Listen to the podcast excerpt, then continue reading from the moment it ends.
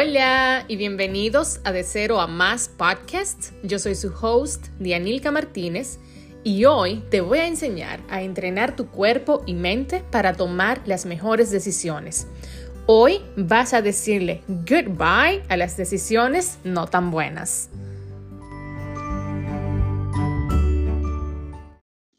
Organizar nuestras finanzas debería de ser algo fácil y sencillo. A veces tomamos la decisión de hacer tal o cual cosa y rápidamente cambiamos de parecer, desistimos. Y es que nuestros pensamientos van muy rápidos y nos llevan de paseo a cosas que quisiéramos en un one, two, three, olvidándonos de aquello que nos hemos puesto de meta. ¿Te ha pasado que dices, hoy no voy a consumir más gaseosas y de pronto sales a almorzar y ves a alguien beberse una Coca-Cola con hielito, bien frita, y se te antoja? Y dices, mañana empiezo. O voy a empezar a ahorrar para el próximo día de pago y te invitan a hacer algo que no estaba dentro de tus planes. Y por no decir no, te vas. Y te prometes que vas a empezar la quincena que viene o algo así, como que no me voy a meter en nada más hasta que cumpla tal o cual cosa. Y se te presenta, entre comillas, una oportunidad y terminas metiéndote, aún sin poder. Esa es nuestra naturaleza. Satisfacer lo que nuestro cuerpo, nuestra mente entiende como necesario. Y tú mismo, tú misma te convences de que es así. Buscas razones o excusas para validar el deseo del momento. Dirías algo así como, es que la Coca-Cola me da energía para terminar mi día. Siento que me despierta, te sientes validado.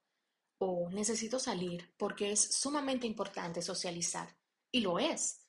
Necesito tal o cual cosa. Y buscas un sinnúmero de razones para continuar justificando todo lo que quieres. Y es que tu mente, tu cuerpo, entienden que eso es exactamente lo que necesitas. Porque está tratando de cuidarte simplemente porque no conoce lo que hay del otro lado.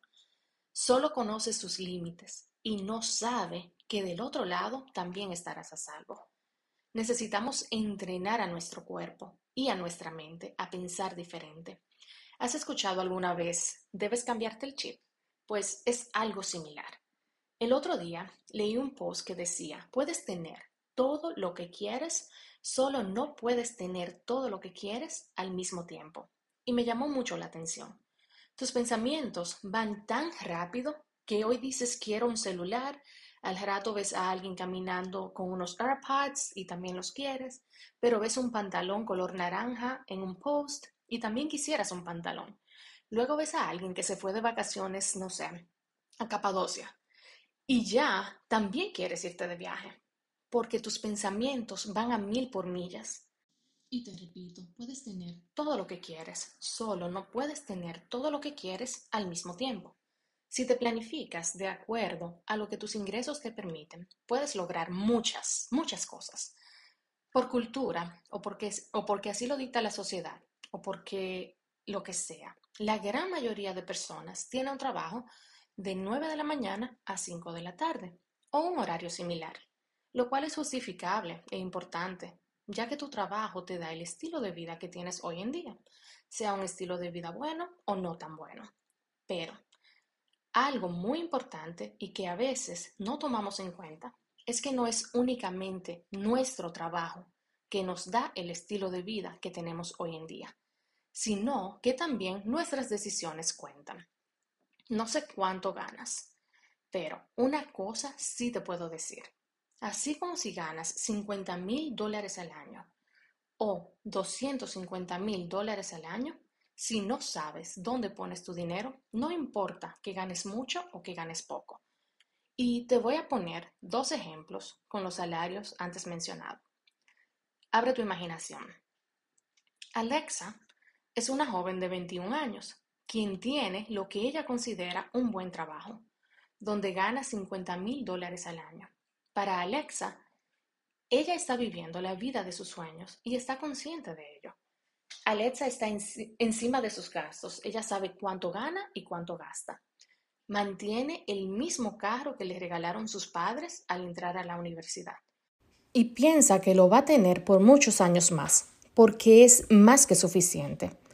En él puede ir al trabajo y conocer nuevos lugares. Ella siente que este carro y ella tienen una gran historia y no le llama la atención tener uno nuevo. Además, ella entiende que no necesita en su vida un pago mensual y además su carro, según ella, hace magia con la gasolina. Alexa aprendió de sus padres a invertir y lo hace sin excusas, cada día de pago. Ella sabe que invertir es un no negociable y lo hace de manera automática.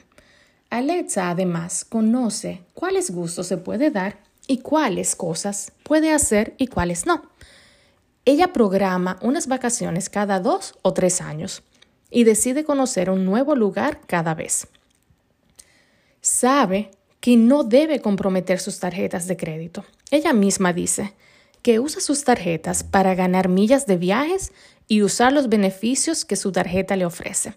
Ella paga sus tarjetas ni bien termina de usarlas, siempre con el dinero disponible, nunca para generar nuevas deudas porque no tiene deudas, ni quiere. Vive con un salario que le permite hacer estas cosas. Nunca, nunca gasta más de lo que debería.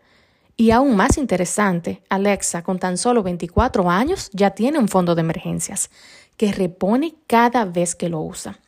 Al pasar los años, ella se siente confiada de las decisiones que ha tomado. Cuenta con sus inversiones y con sus ahorros. No piensa en si un retiro estará disponible o no, simplemente lo ve como un bono extra. Alexa vive en paz. Por otro lado, tenemos a Siri, quien también tiene 24 años, pero Siri tiene un trabajo que le permite hacer muchas cosas más, pues su salario anual es de 250 mil dólares. Siri vive una vida por todo lo alto, tiene un high living cost y se da gustos distintos. Cada año Siri tiene el carro que ella decide. Compra ropas cada vez que se le antoja. No le dice que no a ninguna salida. Se va de vacaciones o de viaje cada vez que tiene una oportunidad, cada vez que se le presenta. Está viviendo al máximo su vida. Y eso está muy bien.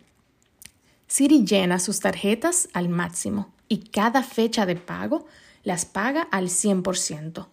Ella tiene todo bajo control y trata de no hacer nuevas deudas, aunque no siempre es el caso. Sin embargo, Siri se olvida de que ahorrar es importante. No piensa en inversiones porque es joven y se dice, aún tengo tiempo. Su vida de alto costo a veces sobrepasa sus ingresos, pero ella no se preocupa porque tiene un buen trabajo. Una que otra vez se le ha cruzado por la mente empezar un fondo de emergencias, pero por ahora no es su prioridad. Vivir su vida lo es. Con esos dos ejemplos que te he presentado, se me ocurre una pregunta. Si Alexa y Siri, ambas al mismo tiempo, pierden sus fuentes de ingreso, ¿cuál de las dos se preocuparía más? Creo que ha quedado bastante claro que no importa que ganes mucho o poco, pero sí que las pequeñas decisiones que tomas cada día van trazando tu futuro. Hacer mucho dinero no quiere decir que las emergencias no se van a presentar. Hacer mucho dinero no es garantía de una mejor vida a largo plazo. Hace mucho tiempo, alguien me dijo, tu riqueza se mide por el tiempo que puedes vivir sin tener que trabajar. Y esto es muy cierto. A mí me gusta trabajar porque me da las cosas que más me gustan, entre ellas tiempo.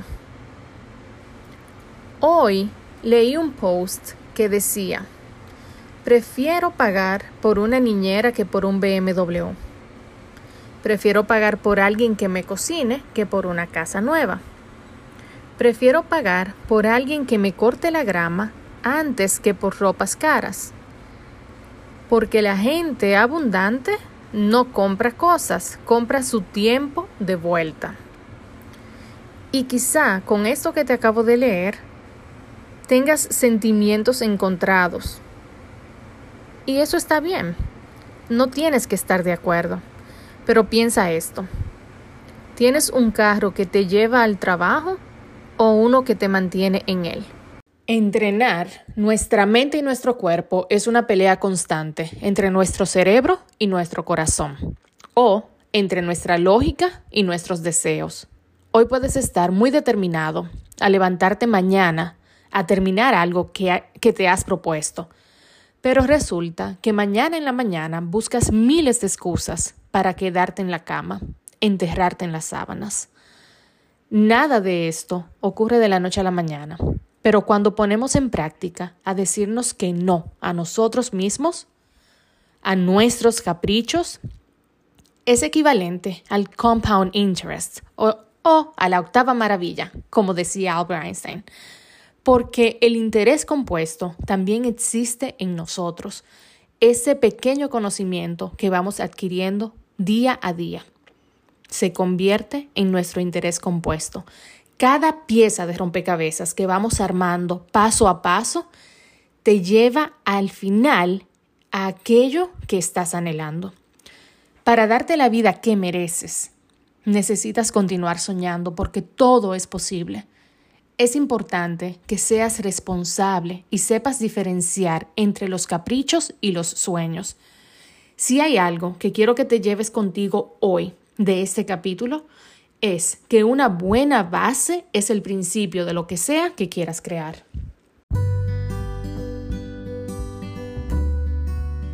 Muchas gracias por llegar hasta el final de este capítulo y por estar aquí cada semana. Gracias de todo corazón por los reviews que me han dejado en Apple Podcast y por los mensajes privados que me han enviado. Me siento agradecida con Dios por ponerme en este camino y ser luz para tantas personas.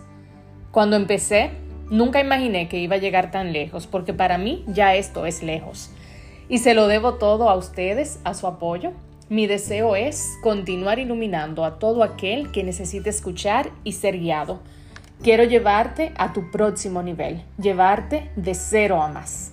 Si te ha gustado, te pido que me dejes un review y cinco estrellitas para que este podcast continúe creciendo y llegando a más y más personas. Hasta la próxima.